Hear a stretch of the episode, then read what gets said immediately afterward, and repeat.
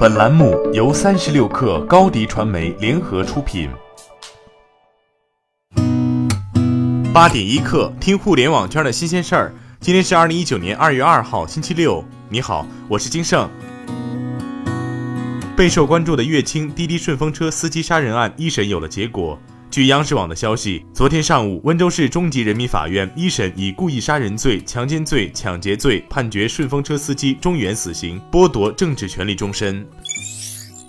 人民日报官微昨天点评咪蒙道歉信，称其避实就虚，若不锚定健康的价值坐标，道歉就是暂避风头，当文字伤人没错，但不能尽熬有毒鸡汤，操纵大众情绪。此前，咪蒙就寒门状元之死一文在微博发布道歉信，表示从二月一号开始，微信公众号停更两个月，微博永久关停。经纬创投昨天发布了经纬二零一八年中盘点。经纬创投表示，如果要用一个关键字定义二零一九年，似乎就是熬。经纬创投把眼下的市场看成一个反转期。所谓的反转，并不是指任何资产泡沫要破了，而是经济在烈火烹油般的繁荣之后，会不可避免地进入一个不一样的沉寂与调整期。平静不一定代表戳破，也有可能代表软着陆。经纬创投也把二零一九年所有的实业特质用“脱虚向实”这四个字来概括。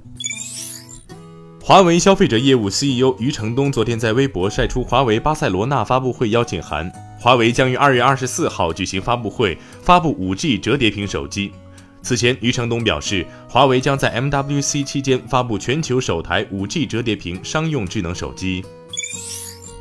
小米昨天在自己的英文博客上宣布，将推出全新的跨境电商平台 ShareSafe。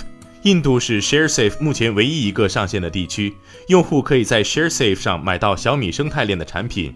之前这些产品仅在中国大陆有售。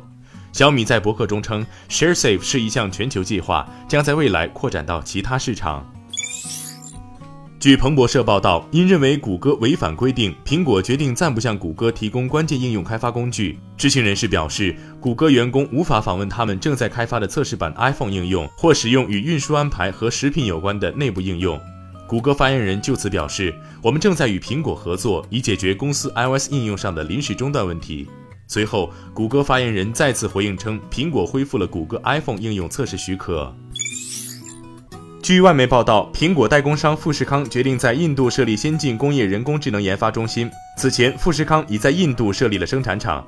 一份声明中显示，这个研发中心将为富士康集团提供技术服务和智能制造解决方案，希望能够整合和纳入云计算、移动设备、物联网、大数据、人工智能、网络传输和含有 8K 加 5G 制造理念的自动化机器人。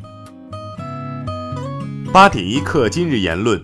京东昨天发布了刘强东的二零一九年新春贺信。刘强东说：“二零一八年对我本人、我的家人以及公司都是异常艰难的一年，要时刻反思警醒，将自满的情绪清零。”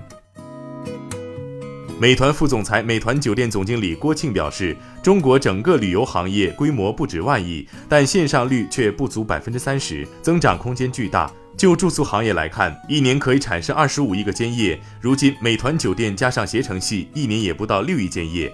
郭庆称，住宿市场起码还容得下两个美团加两个携程。好，今天咱们就先聊到这儿。责编：彦东，我是金盛。八点一刻，咱们明天见。